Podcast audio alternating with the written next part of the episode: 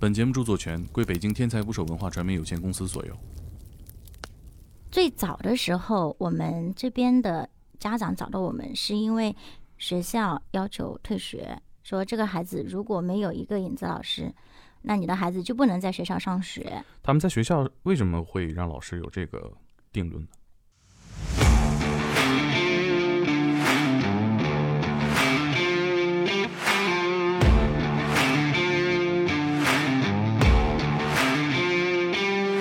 你第一个做的这个职业在中国？对我第一个把这个职业作为专业培训。啊那我们现在来学一学大老虎叫的声音啊啊，你叫呀！哇啊 哇，这个声音真响，大狗叫的声音。哇哇哇哇现！在，请你告诉我，小蚂蚁，小蚂蚁是什么声音？老师，你套路我，小蚂蚁哪有声音好，那注意力是我一个注意力怪兽，啊？我要我要攒血，我要打怪，风然后暴龙王 KO，、啊打完风暴龙王就可以打老师了。不不能打老师，啊打完这个东西你就成功了。到现在我手都不能闲下来我已经发现了哈，啊！你发现了是吧？这个这个大家可能不知道啊，我现在把手里这个荧光绿的这个耳机线已经缠成一个电话线了，就打卷儿跟我。跟我跟我聊这个话题有点紧张呢，对吧？还是在人跟人沟通的过程中，我们说话的内容占了沟通的比例是百分之几呢？六七成呗。太多了啊，只有百分之七，百分之三十八语气语调、肢体语言啊，我们的表情，包括穿着打我这些，东西都做得很好啊，咱们两个面对面，我说一二三四五六七，咱们都会很融洽。嗯哼，对。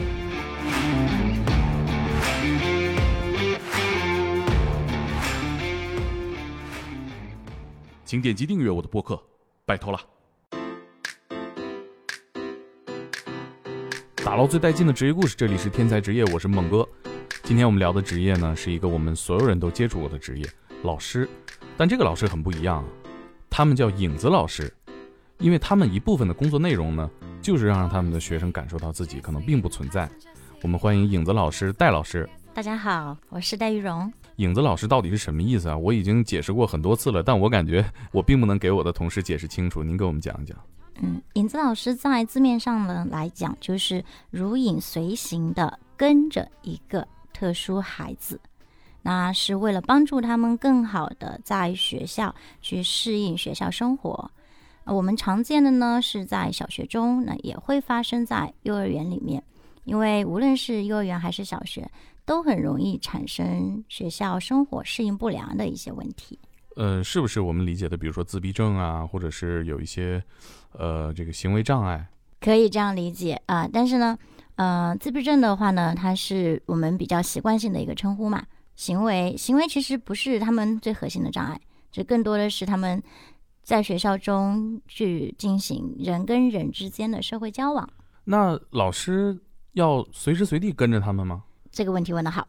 班级老师他没有这么多精力，能够嗯随时随地的去处理存在一些行为问题啊、社会交往啊，包括一些语言表达问题的一些孩子。因为班级老师他非常的忙，他要嗯去顾好班里绝大多数的孩子。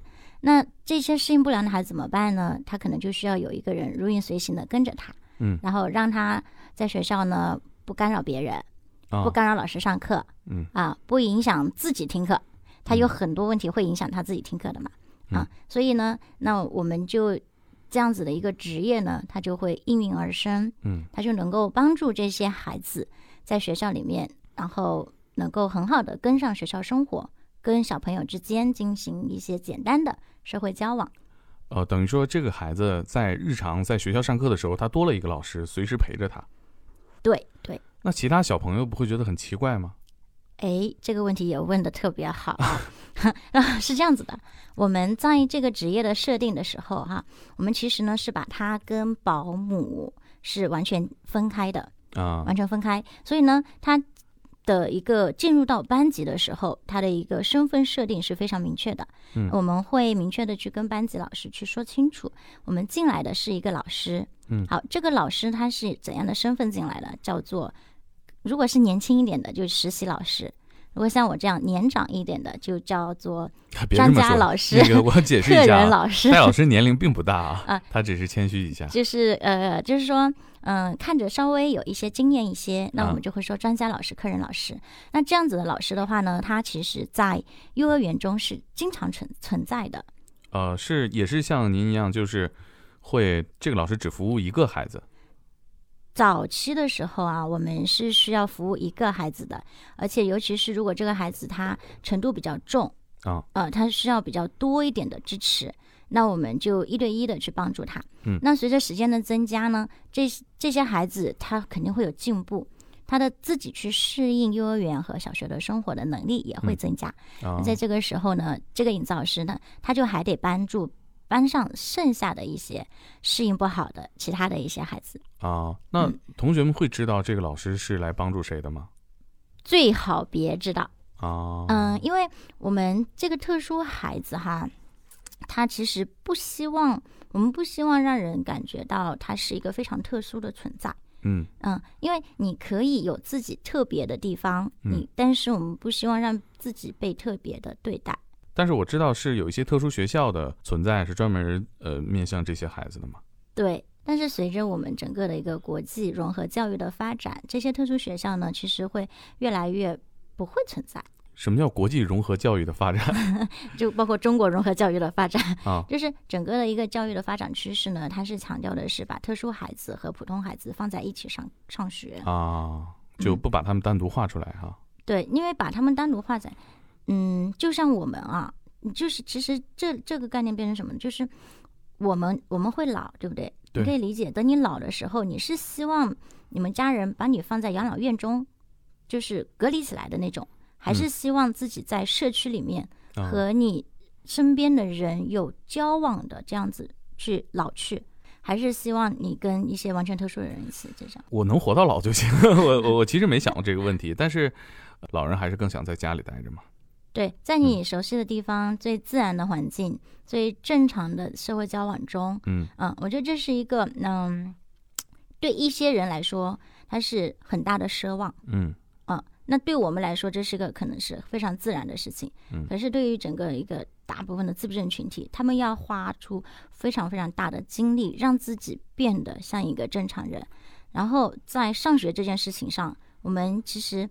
引子老师只是我们中的一块，在这之前，我们要做大量的准备工作，嗯让他能够像一个普通小朋友一样去学校上学，啊，非常的难。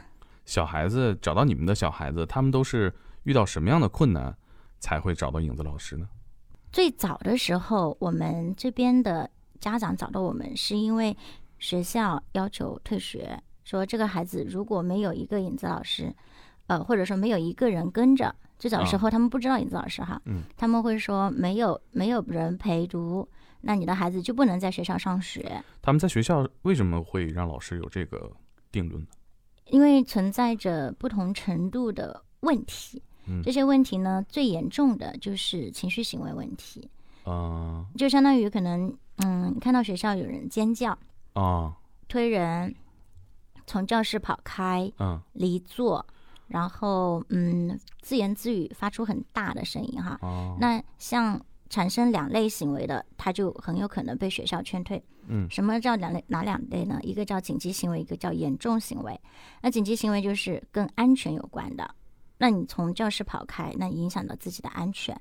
如果你在那里产生跟别人的肢体冲撞，而且是比较高频的那种，那可能他就会被劝退。哦还有一种就是影响到上课，老师上课，同学上课，这是大家的一个基本权利。嗯，那如果我们的孩子在这个方面上，就是可能一开始他出现了老师，但是老师不知道怎么教，或者是没有办法引导好，老师压力很大，他就需要家长去找一个人来帮助他啊一起去解决这个事情。那比如影子老师在参与这个工作过程当中，他会做些什么呢？比如说我们上课的时候，有一个孩子突然尖叫了，最好的是我们能够在孩子上学，就是产生这些问题之前，要提前预防掉。那就是说，我们去思考，就是孩子去尖叫，对吧？他可能的原因有很多，对他为什么尖叫呢？很多啊，就是可能感觉上的一些问题啊，听觉，听觉，譬如说环境中噪音太响，突然有人在用电钻，他可能受不了。那普通小朋友受不了，我忍，嗯呃他不一定能够忍得了，然后他可能就就是生理性的尖叫起来，就是非常自然的一个反应。嗯嗯，还有的时候呢，可能他觉得这个课程中实在是太无聊了，也不是太无聊吧。老师不是我说错了，老师讲课不无聊啊。这个课程对吧？对他来说可能有点无聊，啊因为他们的兴趣兴趣点啊跟别人不一样。哎，通常是多大的孩子啊？我觉得如果按照这个标准说，老师听课听不进去就会喊，那高中岂不是人人都需要一个嗯影子老师？孩子成长了，长大了，他有自我控制能力，成长了，慢慢成长，五岁左右，他有很好的一个自控能力，他就能忍住。啊可，是我们很多孩子，他的一个心智能力是远远达不到五岁的，嗯他就没有那么良好的自我控制。那包括孩子尖叫，那刚才我们说了有环境的声音啊、噪声啊，还有跟课程有关啊，还有一种就是他尖叫了，如果你关注到了他，嗯这就是我们人为的啦。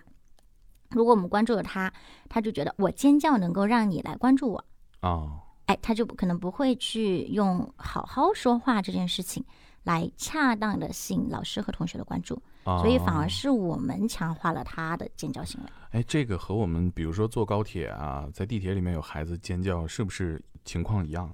跟我刚刚说的第二个情况有点像，就是哦他在高铁那么长的一个呃旅途中，他可能觉得就是我的活动空间有限，嗯因为像这类孩子，他的一个活动的一个，他需要大量的活动嘛，嗯，还有一个就是在高铁上是无聊，嗯嗯，无聊又加上在很局限的一个空间中，他就有可能产生身体的不适，或者是他觉得呃我就想要让自己能够示范一下，嗯。那就尖叫。啊，原来是这样。其实我高铁上经常遇到这种情况，我还挺烦这些熊孩子的。我在想，我有一次趁着那个家长不注意，我瞪了他一下，孩子吓哭了。啊我我不知道他们是 自己，这是一些需要解决的问题。呃我其实经常有这么一个想法，就是说，孩子就是这些问题，你看上去是问题，对不对？嗯其实背后更多含的是能力。当我们的能力不足的时候，你嗯。才会觉得是问题；当我们能力比较够的时候，你会相信自己有能力去处理。那其实也是你也是一样的。嗯。如果你知道更多逗小孩的办法，啊，或者是唱首歌给他听，嗯，他可能就不尖叫了，他可能就咯咯咯咯的响，啊，啊 我我在高铁上唱歌，我怕带走的那个人是我。然后，然后那个小朋友也是一样的，如果他有能力去处理自己的这个，嗯、明白。对，可能他听首音乐，嗯像我们这样子带着一个呃耳机这样子嗯听首音乐，哎，他沉浸在自己听音乐的世界里面，他找到一个舒缓自己情绪的方法，啊他就不会尖叫。嗯因为其实尖叫其实有很多原因啊，那我们看到的原因非常多，还有的时候孩子尖叫是因为什么呢？他感觉到环境对他的排斥感，嗯，感觉到这个里面的大人孩子对他不是很包容，呃，不是很好的接纳，嗯，虽然他看他看上去不是很 care，但是他其实内心深处很介意的，啊，然后那在这种情况下，这种很介意的负面情绪一直累积，一直累积，他可能在某一个瞬间，他可能就会爆掉。哦，那你们怎么做才能避免这个孩子发生这些情况呢？哎，这个非常专业了，那我要我要怎么跟你们讲起？现在是戴老师课堂啊啊！从盘古开天地讲起。OK，行，嗯，我有我喜欢用一个非常好的方法，叫做声音的五点量表，就是我们。因为你讲的太抽象，说不要说话，不要尖叫，对他们是没有用的。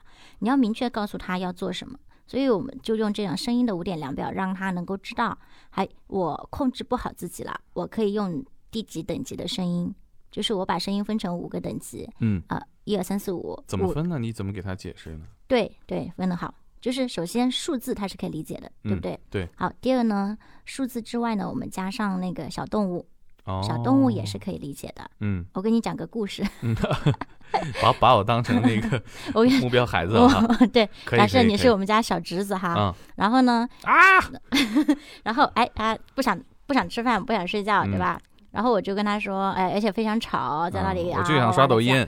呃呃，对，差不多就这个样子哈。嗯啊，然后各种废话，然后我就跟他说，我说，哎，我们现在来玩一个游戏吧。他这样游戏很开心，然后我嗯说，玩游戏好啊，那我们现在来学一学大老虎叫的声音啊啊，你叫呀。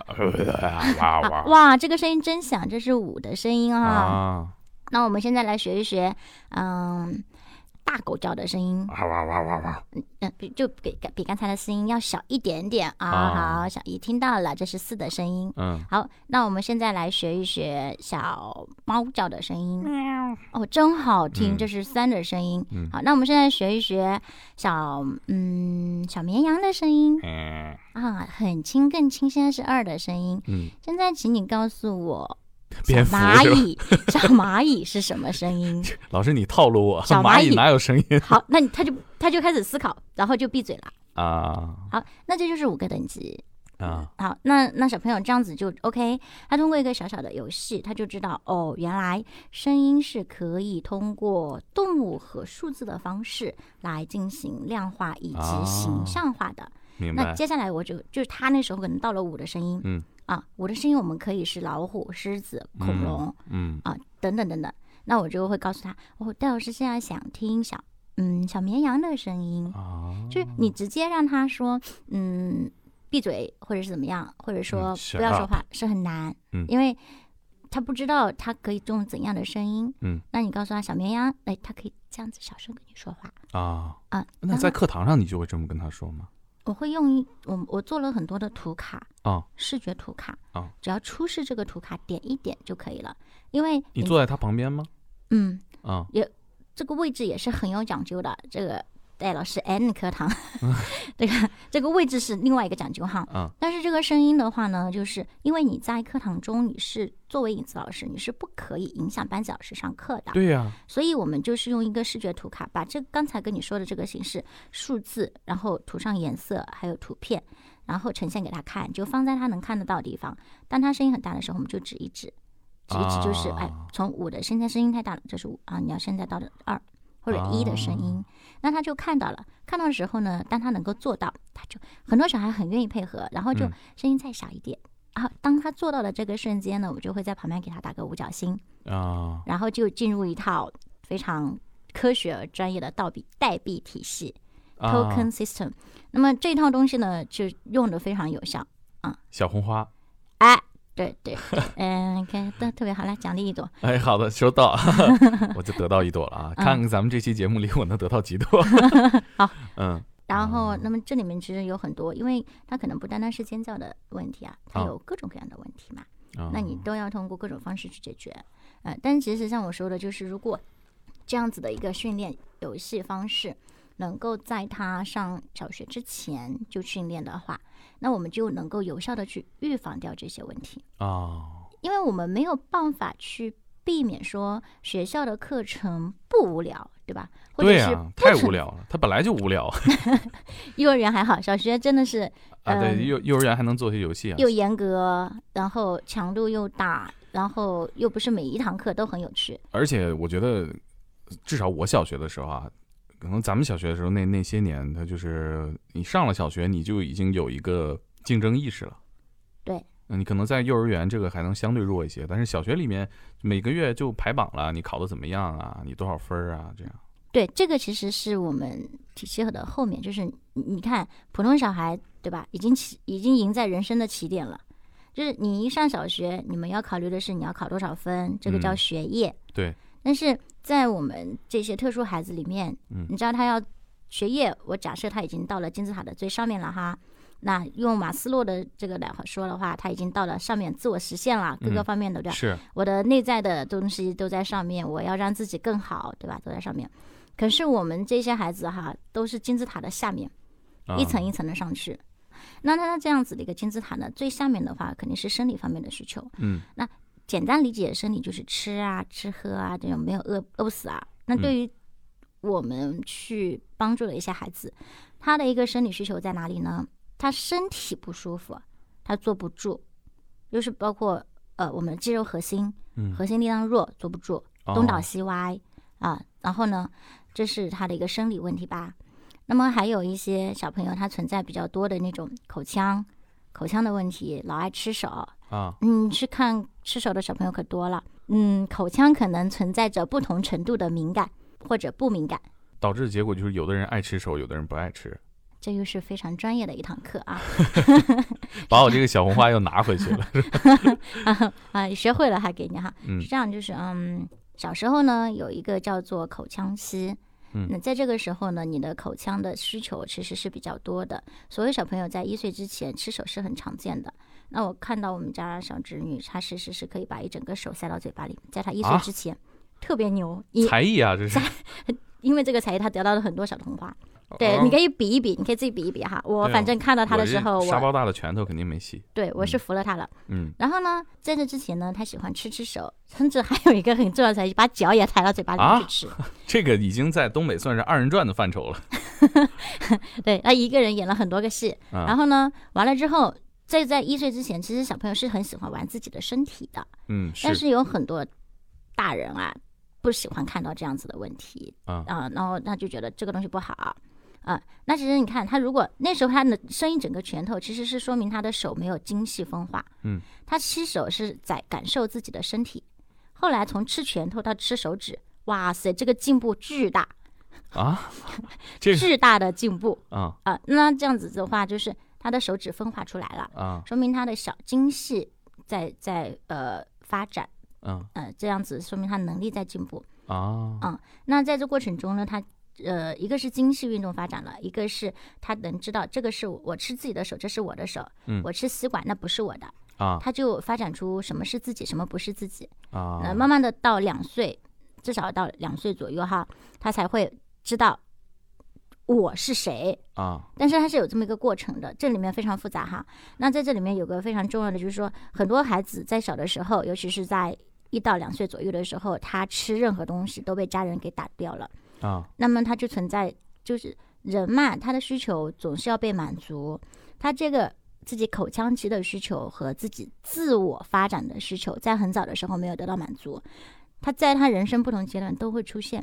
有缺失感对对，那这种获得感、缺失感呢，一方面是探索自己的身体，啊一方面是呃他在发展自己的运动，另外一方面其实孩子嘛，你爸妈没有抱着他的时候，他是需要寻求一些安抚的。那这也是对他心理上的一些安抚的作用，啊，还有就是他要在这个过程中，他逐渐建立出他的一个自我。人家会告诉他你不可以咬手，那怎么办？那就找一个东西替代啊 啊、然后不可以咬笔，那怎么办？啊，找个东西再替代。那你们会给他什么东西让他咬呢？海绵棒，啊，就这个是专门的康复，专门的康复。这有点不好听啊，不就跟小狗那个磨牙棒意思是一样的吗？小孩子也需要啊，啊啊，但是所以就会有很多你看到这些孩子到了小学存在的问题，其实是很多很多的问题都跟他在两岁左右、三岁之前的一些带养、啊带养，呃呃，带养是一部分哈，还有就是他的一个生理发展和心理发展，还有我们讲语言发展。认知、对东西的理解等等这些东西的发展有很大的关系。啊！刚才咱们说到座位是一个很专业的讲究，你们在教室里会坐在哪儿呢？那因为我们在工作过程中，我们发现一个最大的问题，就是学校老师呢，他没有把我们完全和保姆区分开。嗯，那一个座位的问题就能够区分得出来，哦你是保姆还是影子老师。哦嗯，如果是保姆的话，他只知道坐在这个孩子的后面啊，或者侧后方，对吧？也坐在同学的那个行行行列里吗？不是小朋友的后面。啊幼儿园的话，就是小就很比较 OK 嘛，小朋友啊的这个就是正后方。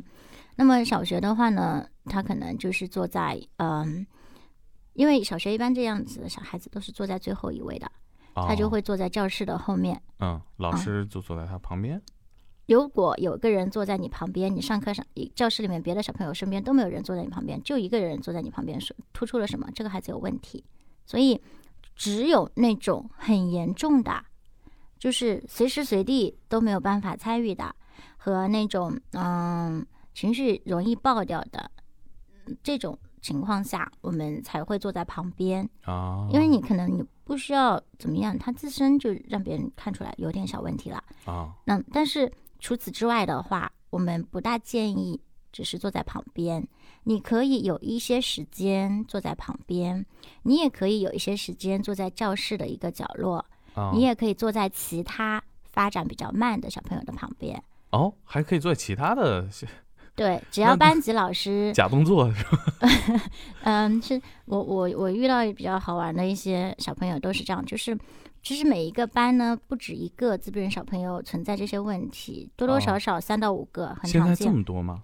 哎，正常。呃，我们每个班里有三三到五个自闭症的小朋友不一定，就是三到五个有特殊需要的小朋友，哦，特殊需要就不只是自闭症，不只是自闭症。哦就像有一次我去一个班里面，那我是本来是去评估那就那一个小朋友的，啊，然后呢，发现额外发现好几个对我每次去到一个班都能够发现三到五个啊啊，就就呃比较典型了。然后嗯、呃其实我我有一些孩子我会带带一个星期两个星期，对吧？我评估完之后呢，我就在那个孩子旁边，然后包括去指导班级老师。那他们班有一个小胖，嗯小胖特别好玩。嗯，小胖看到我呢，就对那个小孩挺和颜悦色的哈。然后呢，就是说话挺能帮助他的。他就一直在那里，老师你怎么不来帮帮我呀？然后就在 老师我肚子疼，老师我胃疼，老师我头疼，一整节课就是我那个小朋友呢，可能都没有他这么多想要啊吸引我的关注的行为，但是那个小胖就是一直就是很想让我关关注。啊后来我的同事过去了，他还是一样的。你知道再后来的什么吗？嗯我们让小胖和我的个案成为了好朋友，啊，因为 增加了他们俩共处的时间。对，我们会让他们相互，嗯，嗯，然后这个这个小胖他是他他知道影子老师是干什么的吗？他不知道，他家里人也不觉得小胖存在着学校适应的问题，但是啊我们老师心里都知道，所以我们会跟老师之间呢，会去跟他去交流，嗯说你们班有一些其他几个孩子，呃，我们在这个过程中，我们也会帮一下。啊，我觉得现在小孩子真的很幸福。我小的时候，如果在课堂上不老实，老师就骂一顿，后面站着去。那有什么用呢？对吧？你只能引起你的对立违抗啊。对啊，就门外站着找家长，就这个三连招吧。对啊，因为是嗯，现在小孩也不是每一个都这么幸福哈，因为都是看缘分。真的也也看这个到底有多少影子老师，对吧？对，嗯，是的。你们会和学校合作，还是说跟家长合作？开始的时候是主要是跟家长，因为因为这样子的需求主主要是家长最头疼的。对，嗯，家长需求是最最大的、最明确的。对，随着我们的一个嗯影响力可能越来越大，或者是这个家长或者这个学校觉得都挺好，他们会愿意就是想要从学校方面上进行合作，因为呃，其实学校方面的配合和合作比跟家长合作要重要很多。嗯嗯嗯，也看这个老老师、班主任的这个配合程度哈。对，那我因为如果学校不配合，我们要花大量的精力去尝试着去让学校去愿意去配合。啊啊，然后，那么这种沟通沟通的这种经历和沟通水平就特别考验啊考验我的我们的情商和智商。是啊，尤其是我们其实很难预测小孩子的想法啊。那你说他对你们在身边儿，或者是他注意到你可能是为他而来的，小孩子会什么态度？有一些呢，就是自己比较想要的那些，他像小会胖这种哈，嗯，他会努力的表现很好。啊，嗯，就是你不关注我都不行 对啊。对，这种好管，啊这种一般是一些发育迟缓的。嗯嗯，然后嗯，对，一般是发育迟缓，还有多嗯动症的一些孩子，啊他很他很期待。啊。那还有一些如果是纯自闭症的，或者是阿斯伯格，或者是比较重的这些，嗯，其实他们的心理上的自尊其实很微妙的，嗯。低自尊非常的多，嗯。然后他内心内心很想要有人帮他，但在外表上很多东西都是表现的是拒绝。啊，所以你在这个度的把握上又非常不一样。所以我们对于自闭症小朋友，我们不是很希望让他感觉到这个人只是来帮助他的，啊。因为尤其是一些轻度的自闭症哈，就是呃智力没有怎么受损的这些，他一旦感觉到你你是来弄他的，他嗯他会做一些故意行为，而且挺多的，比如说？就故意大叫让你去弄他。啊故意离座，然后故意去挑衅老师，让你把他带离教室。啊，这这这最后一种我好像干过，但但但这个好像我我没有什么目的性，小的时候做就是说跟老师闹啊或者怎么样他们一开始也没有目的性，但是后来可能就是你做一遍两遍，你就知道这个东西可以帮助我逃离现在的任务，啊逃离现在的课堂。怎么样，他就会有这个目的性。啊我有一个小朋友，呃，他呢，我去评估他的那一天，你知道他干嘛吗？嗯，他一节课跑起来很多次，有的时候是下位，有的时候是跑去上厕所。啊但是呢，他在那个时候他不知道怎么样去恰当的去说，嗯他只是站起来跑开。好，站起来跑开，站起来跑开。一节课我三十分钟，我看到他跑了五次。那你呢？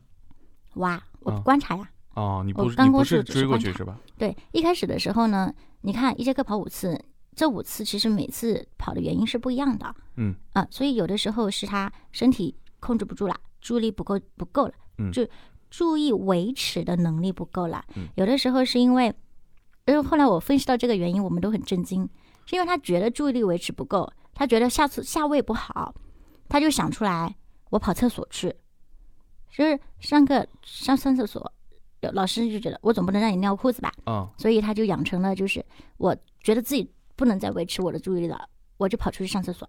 哦，因为在跑出去上厕所、洗个手这个一条路上，他其实对他来说是一个注意力的这种转化。我觉得现在很多大人也是这样的，不是说大家都很喜欢带薪拉屎嘛？就是工作过程当中干不进去了，就厕所一蹲蹲个一小时这样。对啊，但是大人是知道，这样根据情况去判断，你会去选择自己的这个场所、啊、是是是，不会再是。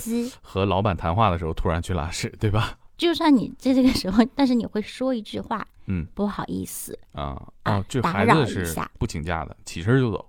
对。班主任所看得到的，因为他们没有经过专业的培训，嗯他也不像我们处理这么多的这种方面的问题，他所看到的是这个孩子离开位置，嗯影响到我课堂了。嗯，他经常这么离开，其他老同学家长会投诉。老师呢，我会去理解他，因为他的一个我们叫术业有专攻嘛，那他的一个呃中心呢会放在好好的教授大部分同学的学业，明白。好好的管好大部分同学的纪律。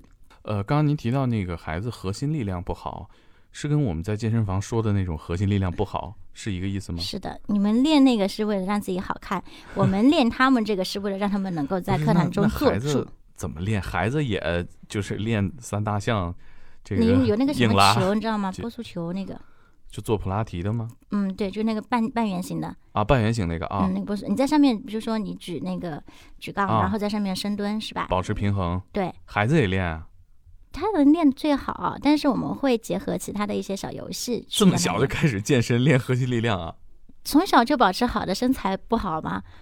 啊！而且他们一般都长得挺好看的，我们就 我家长就说我在给他们做心智、做心智和做社交训练嘛，嗯我就从小教他们如何成为一个有吸引力的男生，啊，就练他们这个东西挺好的啊，就是从小就运动健身，对吧？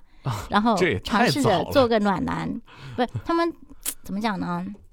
他们的一个核心问题是社会交往，嗯，社交，对，嗯所以社交的话，所有人在一开始的时候都是被外形所吸引嘛，啊，不是所有人吧，就是我我觉得就是就是所有人人没有没有，不用往回中和。我觉得大家不要回避这个，好好看的人肯定大家都喜欢。所以我们努力的让他们自己在外形上不要让自己不让他们自己吃胖，让家长呢把他们穿的漂漂亮亮的带到学校里去，啊就会在一开始的时候。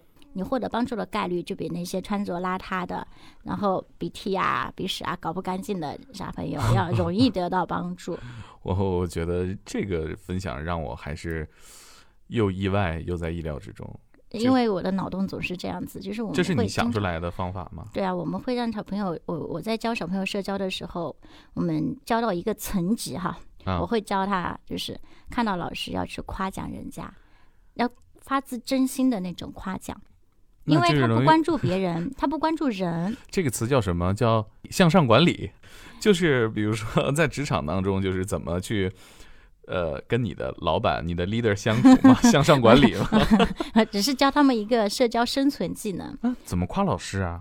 我过去我嗯拍班主任说你干的不错 没有没有没有没有嗯没有没有不一样，啊，那我是 感觉我小时候要这么带干，坏小孩了。是这样的，我们呢是因为他们不打招呼，不打嗯招呼，人家就会觉得你很奇怪。因为啊不不理人是吧？很多家长他没有觉得不打招呼是一个问题啊，但是我昨天给六十个左右的幼儿园园长培训的时候，啊他们就知道不打招呼是很重的问题，哦，家长感觉不到。家长觉得不打招呼就不打招呼，像你也是，你不是老师，你不知道。嗯，我们自己做老师的，我们就会知道，就是打招呼是一个最最基本的礼仪。啊，所以我在教打招呼的时候，我们有很多很多个层级。到后面的时候，最高层级就是什么？就是把孩子从不关注人到关注人。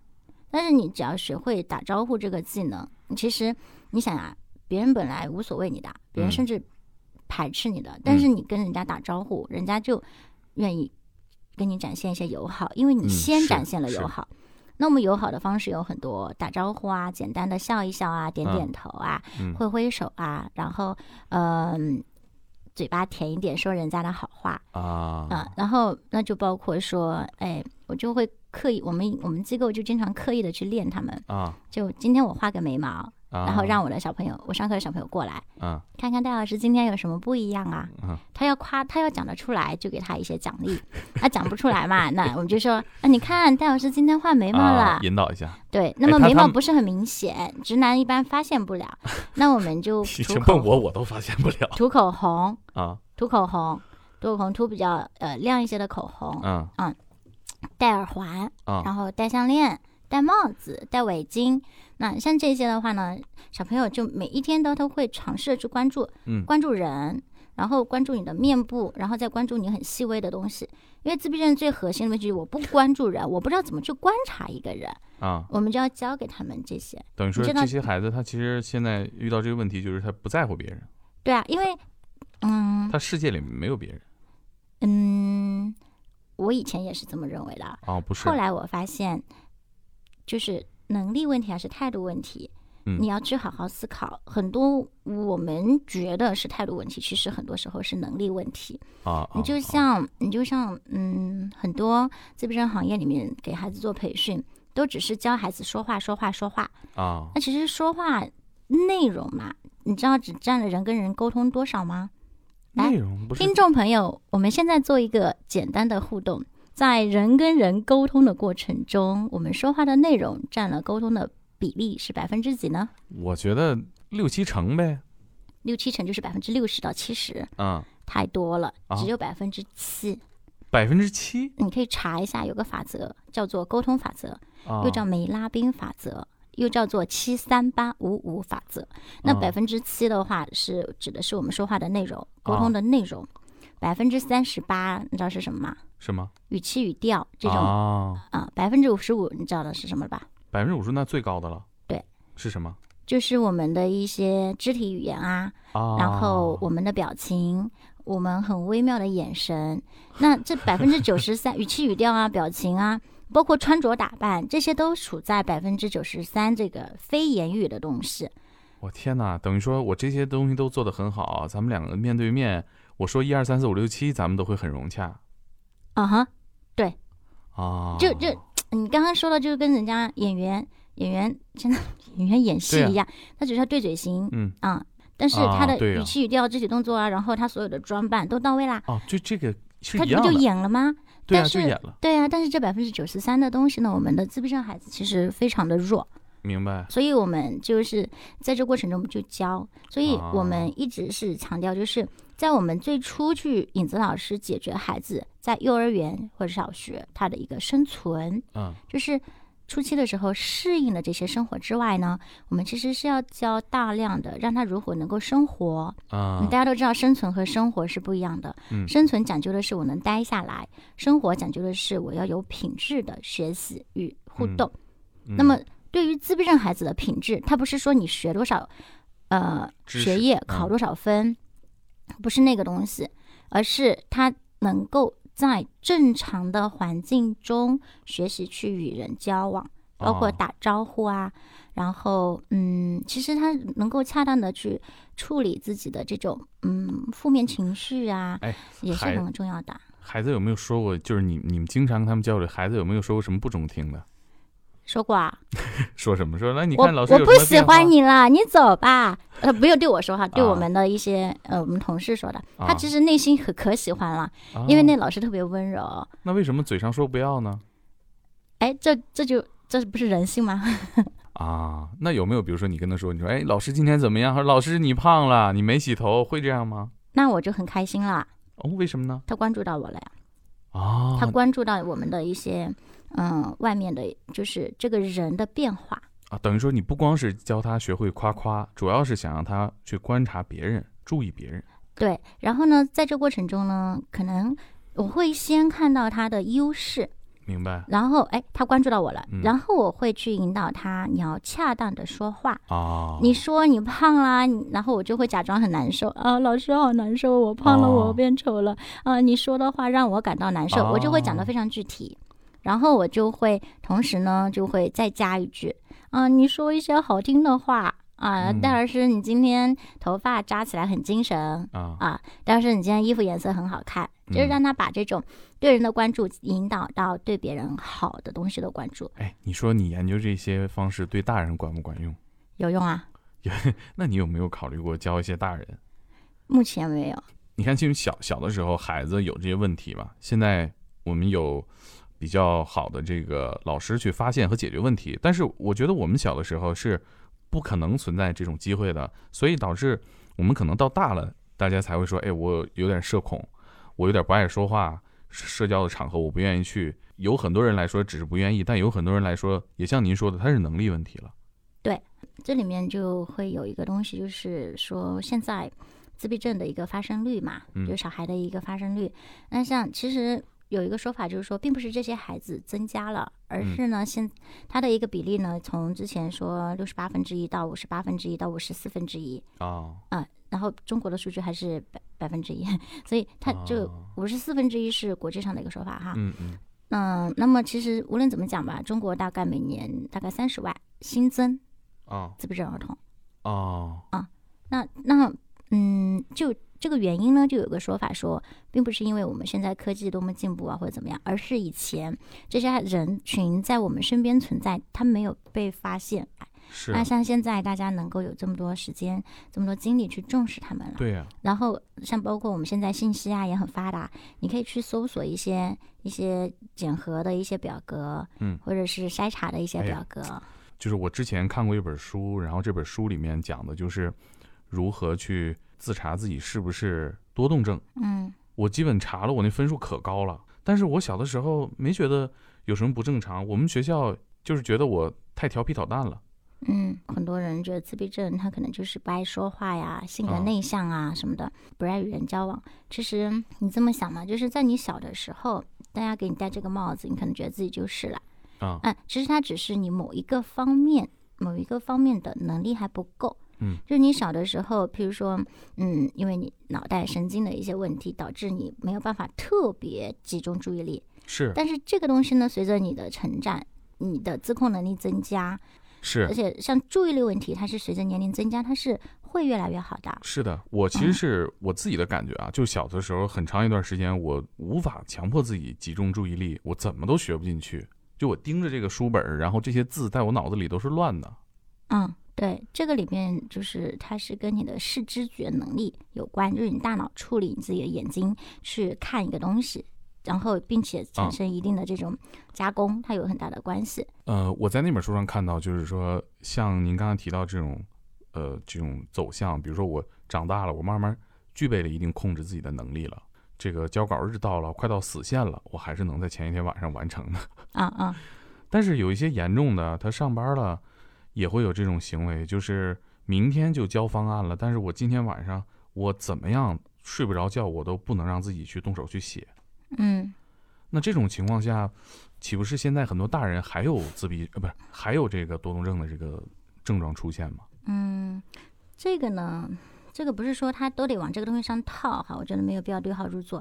但是我们可以分析他们的原理，嗯就是哦有一些原理它是相通的。就举个例子，你的稿子的截止时间到了，你要交，对。你具备写这个稿子的能力，并且你的心理素质能够支撑你在这样适当压力下完成，嗯，然后完成了之后有一个奖励，对吧？老板发工资，呃老板不骂我就是奖励。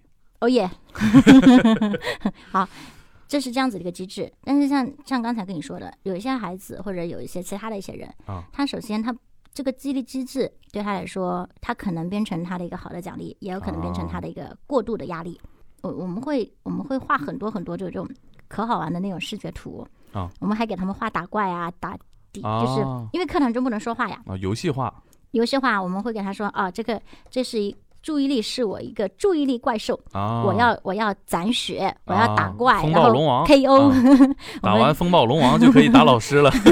不 不能打老师，啊打完这个东西你就成功了，对吧？啊。其实那我们就就基于小朋友的一些兴趣点，然后告诉他，你这节课你是要做到什么什么样的任务，嗯，双引号的任务，你就可以接多少多少武器，然后就可以 KO 这个怪兽。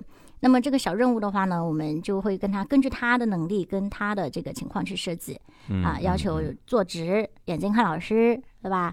手，他的这小朋友的手上可有各种动法，啊。就是吃手啊、摸啊，然后摸别人头发呀、啊。摸别人的衣服啊，然后玩笔啊、戳笔啊，然后在手上晃啊，各种各种方式的晃啊、这样晃、这样晃、这样晃，发出声音的晃等等。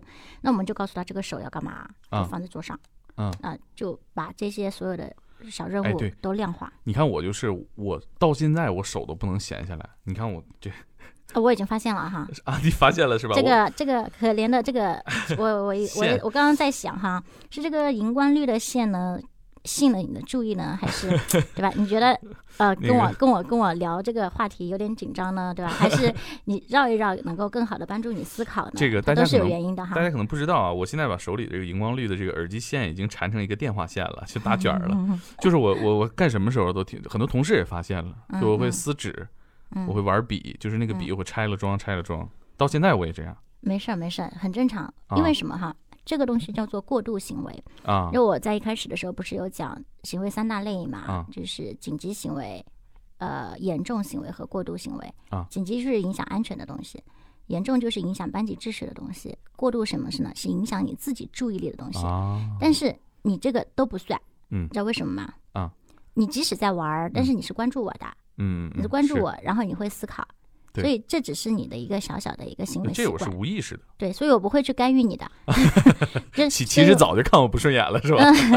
嗯这作为一个专业的老师，我会告诉你，这个呢，我不会去干预，因为越干预你越紧张，啊，越干预你越觉得自己有毛病。哎呀，我嗯第一次录节目是嘉宾跟我说，你不要紧张，你不要可能我们做这个事情做多了吧，就有一些心大。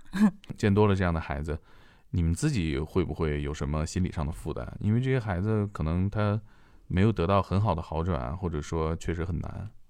嗯，在一开始的时候，嗯，工作前三年，前就我自己发现的规律哈，我也嗯没有去找一些呃文献来证实哈，嗯但我自己已经强烈的感觉到了，就是你工作前三年呢，你会嗯有这方面的压力，就是担心自己的专业性不够，啊，然后可能会嗯没有到非常完美的去帮助一个家庭。啊，因为嗯，我们处理这一系列事情，它不单单是处理一个孩子的一个问题，嗯，呃，他要处理多方一个孩子的多方面的问题，因为嗯。自闭症不是说是特殊儿童之王嘛，啊，就是所有孩子存在的最难的问题，在他们身上都嗯多少程度都存在，这是一种。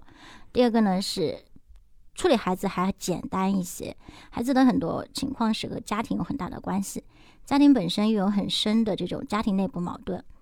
如果没有很深的家庭内部矛盾呢，或者是家庭各方面都很好调整的，那这个孩子不会很差。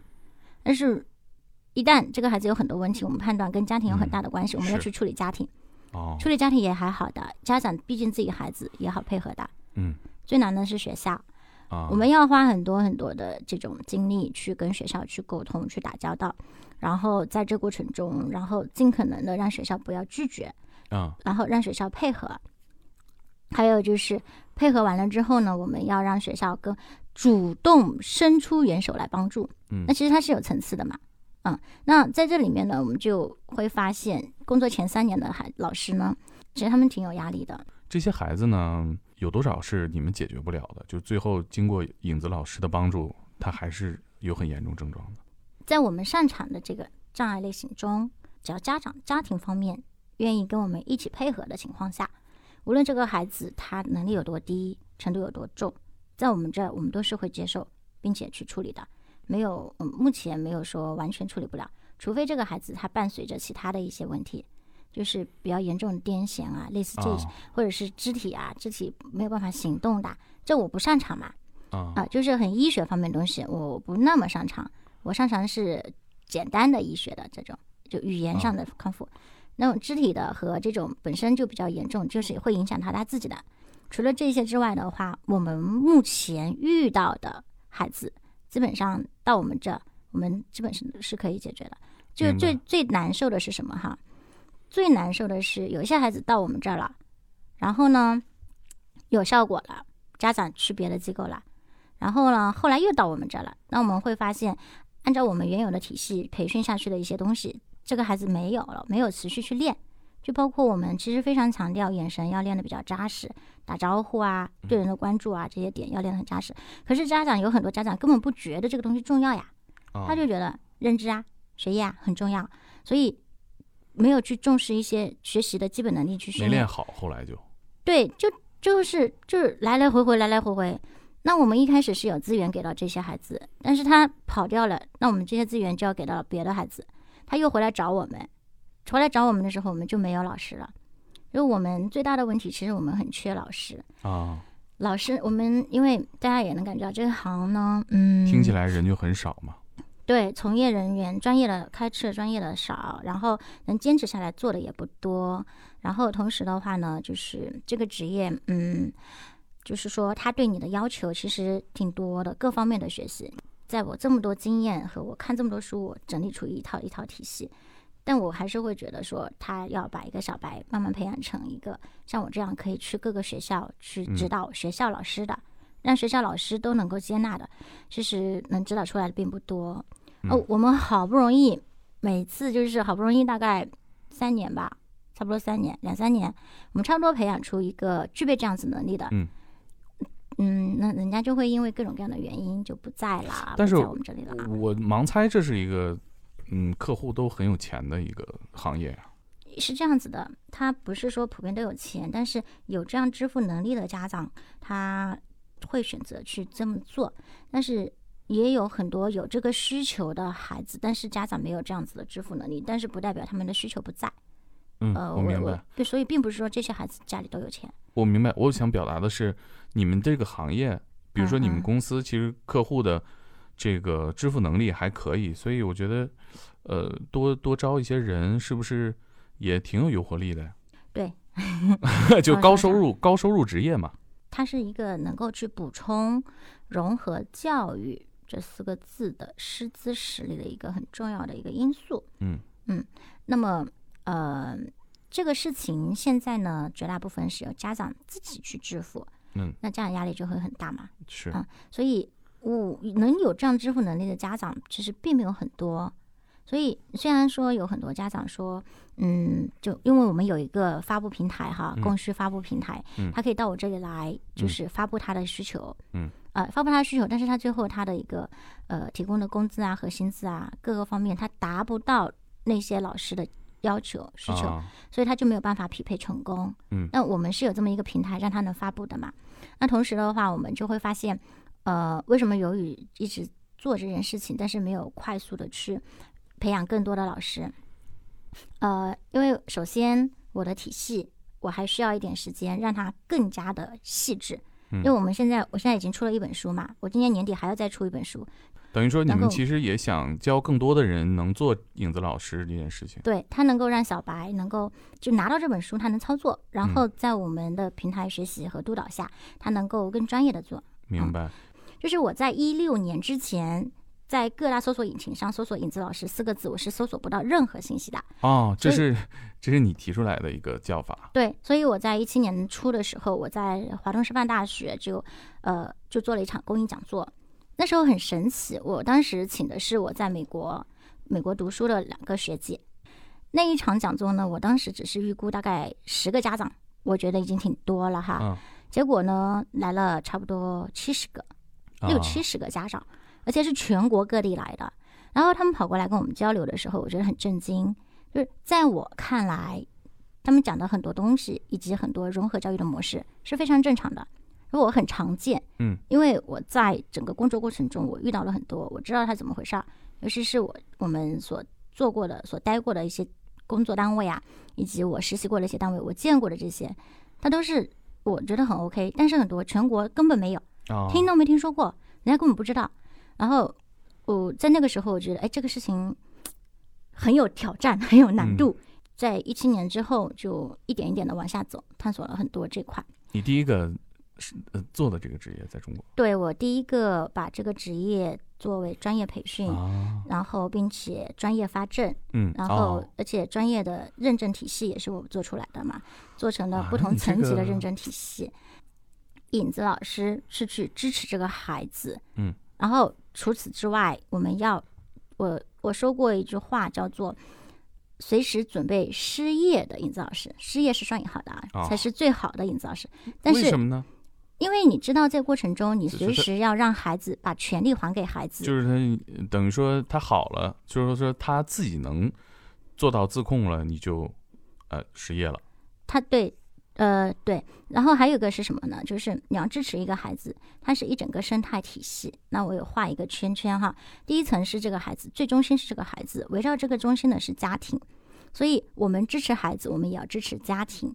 我们把权利，把把自我管理的权利还给孩子，我也要嗯把自我管理的权利还给这个家庭。嗯让这个家庭去监督这个孩子，而不是嗯一直由我们这边在。我们去支持班级老师，但是管班这件事情是由班级老师自己在的，嗯自己去做。但是昨天我刚结束了昆山教育局那边的一个培训，幼儿园的幼儿园嗯园长最后自己得出结论：我们自己要自力更生，嗯我们自己班里面要加强融合教育的建设，啊，我们自己幼儿园的老师要加强融合教育的这个专业技能。啊哎，他自己也最后得出这个结论了，就是你一点一点引导班级老师有这个意识，一点点引导班级老师，融合教育是未来的教育趋势。你现在不做，你自己自身的职业发展跟不上，嗯那就会导致你自己在未来失去职业竞争力。嗯，呃就是其实也是让各个环节都关注到这个问题，一起去解决孩子的需求。对，其实最后哈，我们整个的一个体系走下来，我们很强调一个，我不是只管这一个孩子，接触这么多孩子啊，是获得感更多还是挫败感更多？一开始的时候是挫败感更多，中间过程中成就感更多，现在挫败感又多了。哦，为什么呢？怎么还变了我一开始的时候，因为没有模式可以探索，啊没？有模式可以用，就我见过那些呢，它是嗯、呃，它是一些幼儿园，但是这个东西它要转化，包括我见过的国际上好的模式，它没有办法成为我们中国实际解决中国实际问题的一些实践。那到现在，我们就会发现，随着我们的一个影响力的扩大，然后今年呢，其实呃融合教育的形式也蛮好的，那么越来越多的家长找到我们这边。呃，包括全国的很多家长都希望我们直接派影子老师给他，啊我也很想派，但是我们没有完全把我那本书推出之前，那我我不会觉得说我有更好的能够比那本书更好的能够去嗯体现一个落地和实践的东西，呃，出来之后它能够让更多人能够看自己去读，自己去体会，那么自己提前去预防掉一些事情。嗯嗯，其实我感觉你的目标人群好像从手里的每一个个案变成去想要去解决这个它是一知识个问题。这个问题不解决，其实它 它真的是影响我们国民素质的一个问题。嗯啊，它其实这个问题如果能够很好的解决，它其实是可以促进就业的。那你有兴趣做这一行的，那我也嗯觉得你可以参与进来。嗯，你们也招收学员是吧？我们招收啊，我们我们，你想啊，这大家仔细细听啊，我觉得这是未来的高薪职业啊。